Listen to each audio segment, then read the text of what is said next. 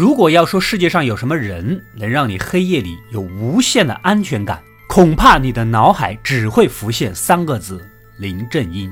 林正英的僵尸电影有着十分浓郁的民间风情，惊奇刺激之中夹杂着几分诙谐幽默。每一次创作都力求变化，带给观众新奇感。在他众多的电影中，有这样一部《茅山术大战西洋吸血鬼》的精品，放在今天也是独树一帜的创新。那么本期呢，给大家带来的就是这部噱头十足的《一眉道人》。故事发生在民国年间，恰逢百年难遇的天狗食月。相传，如果妖魔照射到了月光，那么就会魔性大发。我们的男主英叔是远近闻名的茅山道士啊啊，家里有无数个坛子，封印着大大小小的妖魔鬼怪呀。为了不让月光照进来，吩咐这两个徒弟秋生和阿芳去修理破旧的屋顶。然而手忙脚乱中，还是让坛子给碰到了，一个软泥怪悄悄地窜了出来。再贴一张。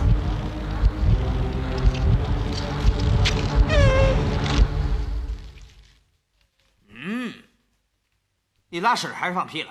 臭死人了！比你嘴巴香多了。不过呢，这是个战五渣的弱鸡，没闹出什么乱子。可两个傻徒弟让家里的小僵尸照到了月光，一阵上蹿下跳，他们也搞不定。直到英叔回家才把他拉下。这小家伙其实也是人畜无害，英叔呢就收他当个小徒弟。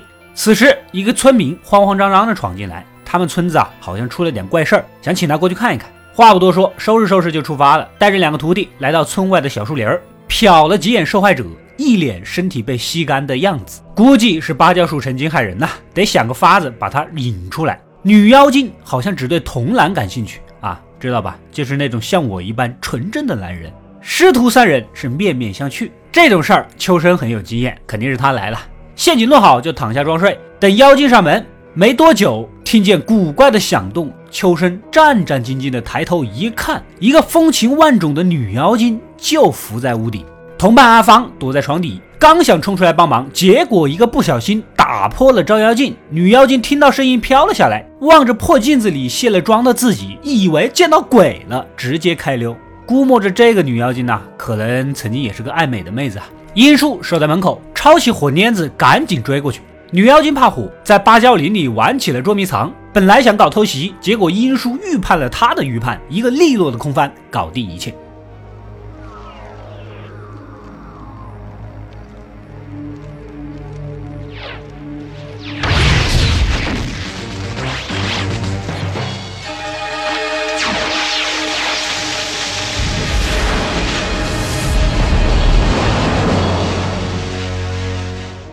回家给徒弟们发工资，嘴上说公平分配四个银元，公家一份，自己一份，剩下的借口帮徒弟收着理财，黑了过来，像不像小时候你爸妈说要帮你收压岁钱的样子呢？最近村子里人畜不安，怪事频出，村长又请英叔过去看看风水。英叔也觉得奇怪，按道理说这是块风水宝地，翻山越岭的检查呢，气流风向各方面都没有什么问题，那只有可能是水源出了事儿。村里的小队长阿威在水边洗手的时候，被树杈给绊住，拉上来一看，才发现上面全是死蝙蝠。这不，问题都找到了，赶紧让村长封锁这里，然后调查附近有没有蝙蝠窝。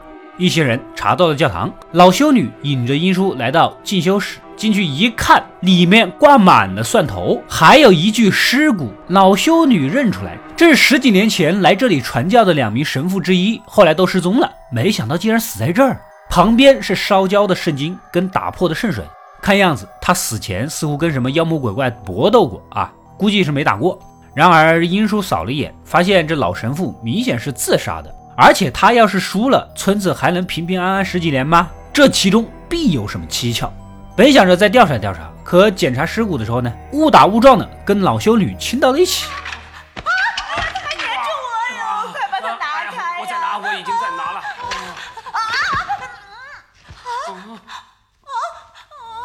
英叔老脸一红，赶紧开溜。然而他们不知道的是，旁边的天花板栖息着密密麻麻的蝙蝠，显然这里就是问题根源的所在呀。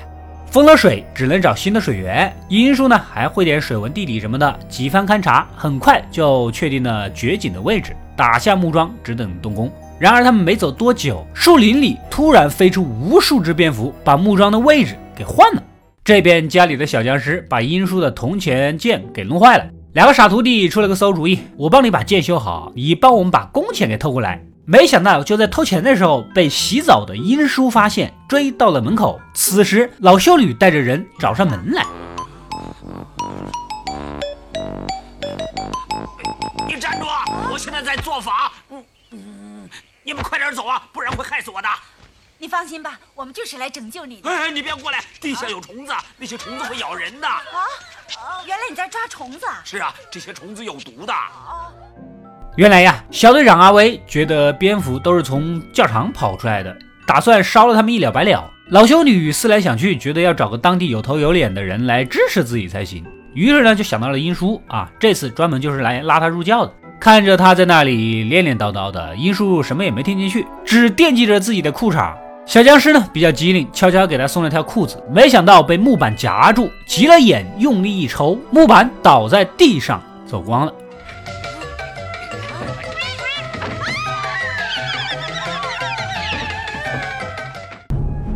另一边呢，也到了绝景的当天，村民们从地底挖出了一具腐烂的尸体，胸口的十字架镶嵌着一枚红宝石。此时英叔啊，发现位置好像有点不对劲，好像挖错地方了呀！啊，而且这具尸体腐而不化，怕是要尸变，建议咱们一把火把它给烧了。阿威对红宝石起了贪念，表面上答应，哎，好，没问题啊。到了火化的日子，用雕像将尸体调包糊弄过去。夜里好不容易把十字架锯开，这不小心磕到了鼻子，鲜血渗进尸体。这尸体吸收了新鲜血液，竟然活了过来。而他其实就是个吸血鬼。再仔细一看，这不就是当年的另一个神父吗？啊，看来是之前老神父封印他之后也中了尸毒，为了不让自己变异，不得已才自杀。很快，阿威的表妹就成了第一个受害者。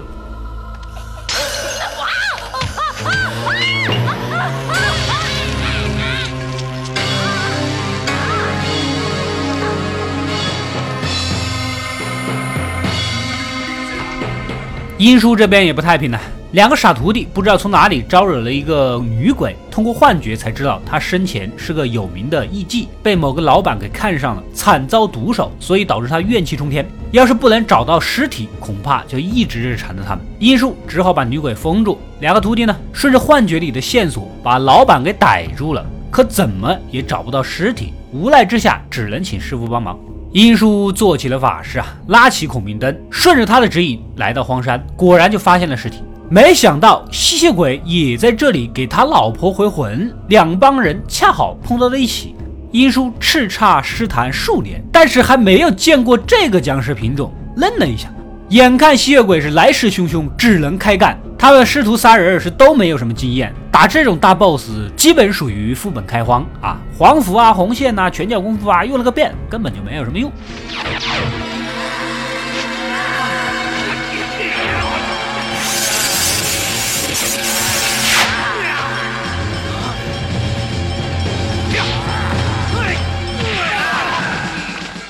这把殷叔给整懵了呀，只好开大招丢法阵啊，效果略微有一点，但也只能拖延片刻。师徒三人抱起女尸就要开溜，等跑到吊桥，才发现弄错了，抱的竟然是吸血鬼的老婆。正巧吸血鬼也追了过来，殷叔捡起一块石头，把夫妻俩都干下吊桥，这才喘了口气，赶紧去找小队长阿威商量啊。迎面就遇到了变成吸血鬼的阿威表妹，急忙出手相救。可阿威误以为殷叔是图谋不轨，把他给关了起来。不过机智的小僵尸及时赶到，用炸药炸开牢房，又把师傅救了出来。另一边，蝙蝠群也救了吸血鬼，带回教堂。他先砸了老神父的画像和尸体泄愤，然后躺在棺材里休息。这两个活宝徒弟呢，接到指示赶来，一把火把蝙蝠给烧干净，直接就惊醒了吸血鬼。这还了得！两人被锤得？不行呐！就在关键时刻，殷叔及时杀到。之前熟悉了一遍 BOSS 的技能，心里多少是有点数了啊！先用铜钱剑插爆吸血鬼的眼睛，然后让小僵尸炸了教堂，让阳光把他晒死。没想到吸血鬼老哥吃了一套连招，还有力气逃命。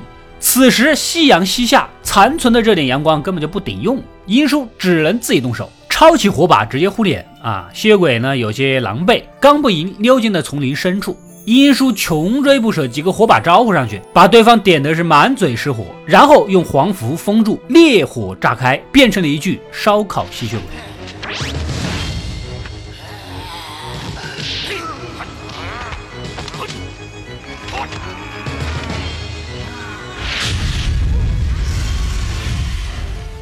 不过就算是这样，还是没死啊！吸血鬼非常顽强，两个人拳来脚往，谁也奈何不了谁，打到泥沼旁，直到徒弟和修女们赶来。这医书灵机一动，在老修女的帮助下，把吸血鬼撞进沼泽，就此活埋。就算怎么也弄不死，但能如此把你封印住，一时半会儿也不能出来害人，也就够了。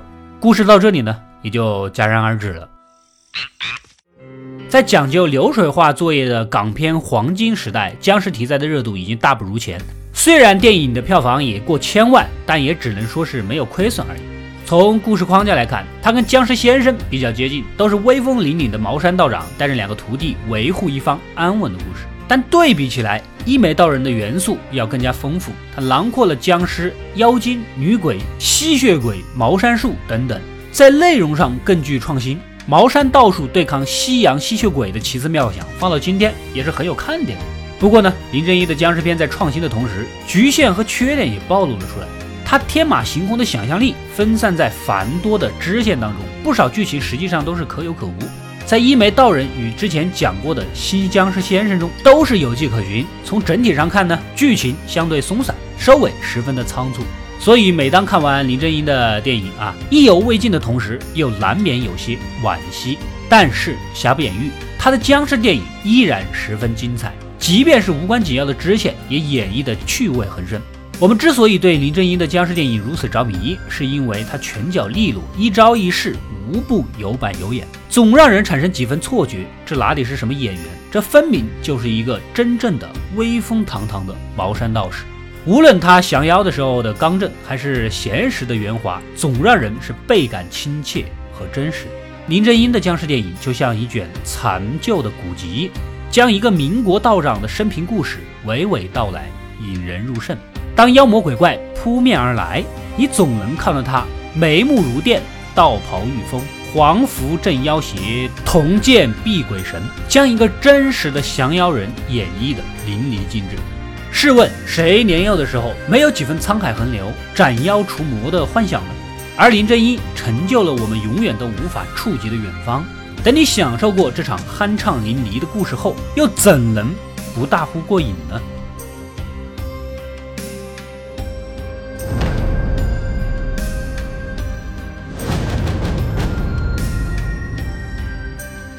我是阿斗，一个让你沉迷于故事的讲述者，浓缩电影精华，又不失它本来的魅力。扫描二维码，添加我的微信号，除了能第一时间收到推送，更有独家解读的视频等待你的发掘。扫描它，然后带走我。